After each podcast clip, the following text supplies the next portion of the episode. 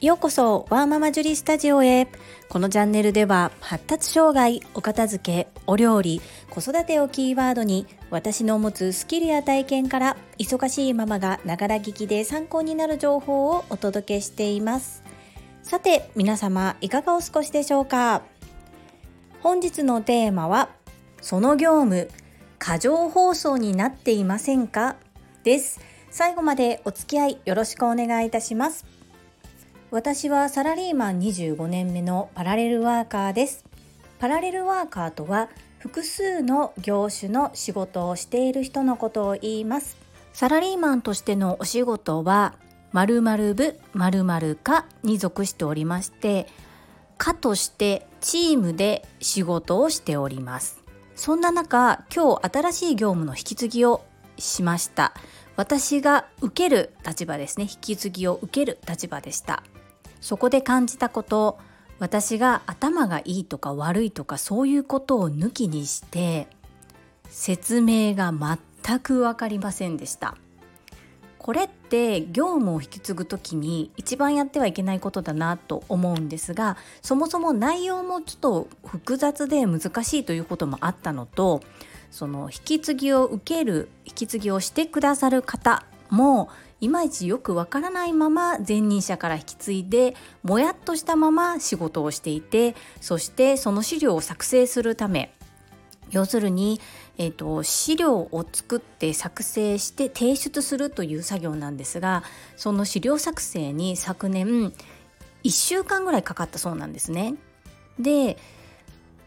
偉そうに言うことではないんですけども業務内容をざっくり理解した上で私が思ったことはそのやってることって何の意味があるの？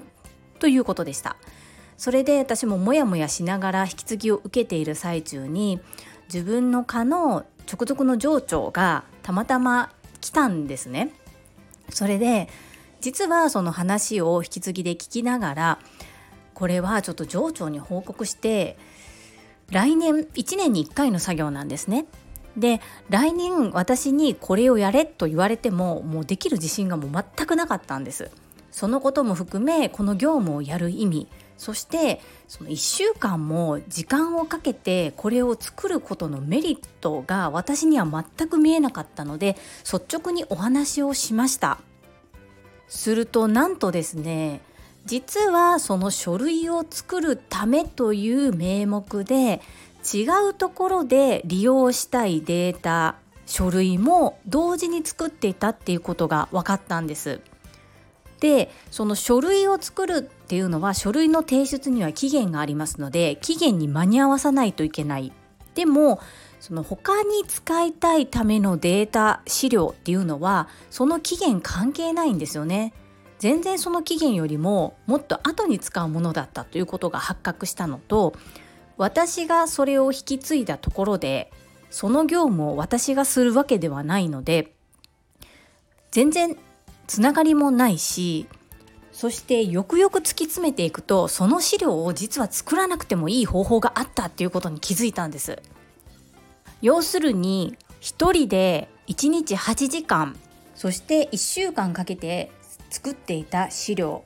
8時間かける5日間ですね。その作業を今後しなくてよくなったんです。これってすごい改善じゃないですか。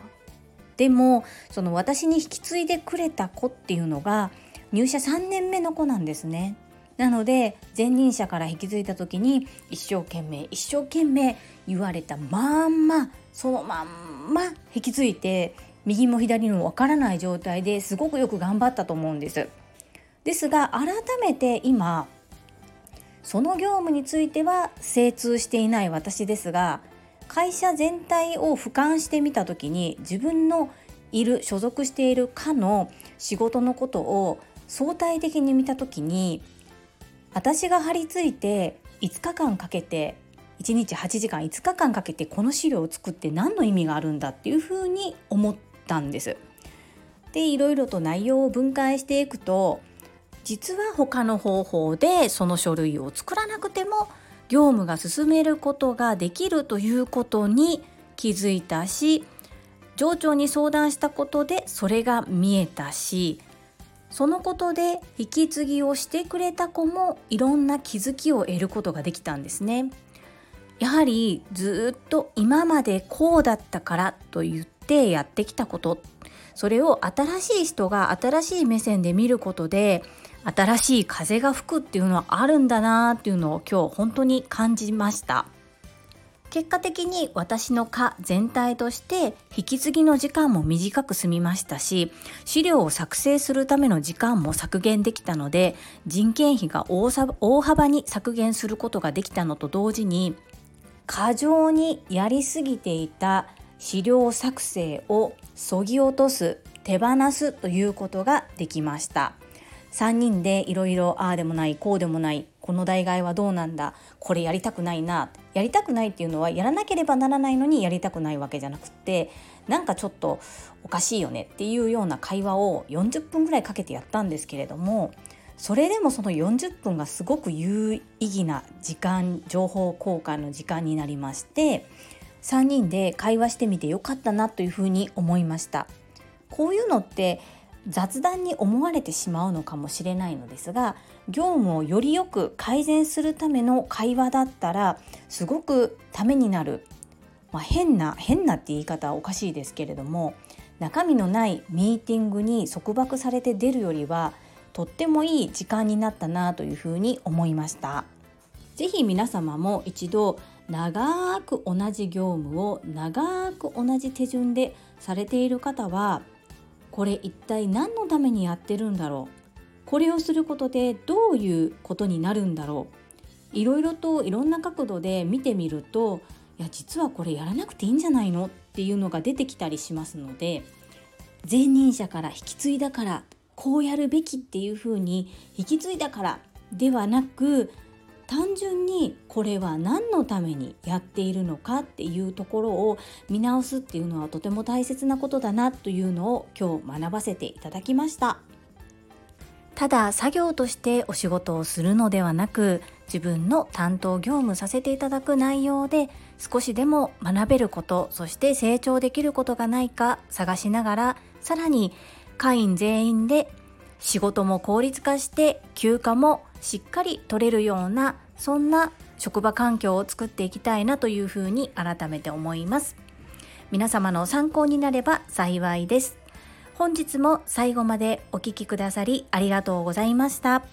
皆様の貴重な時間でご視聴いただけること本当に感謝申し上げます。ありがとうございます。ママの笑顔サポータージュリでした。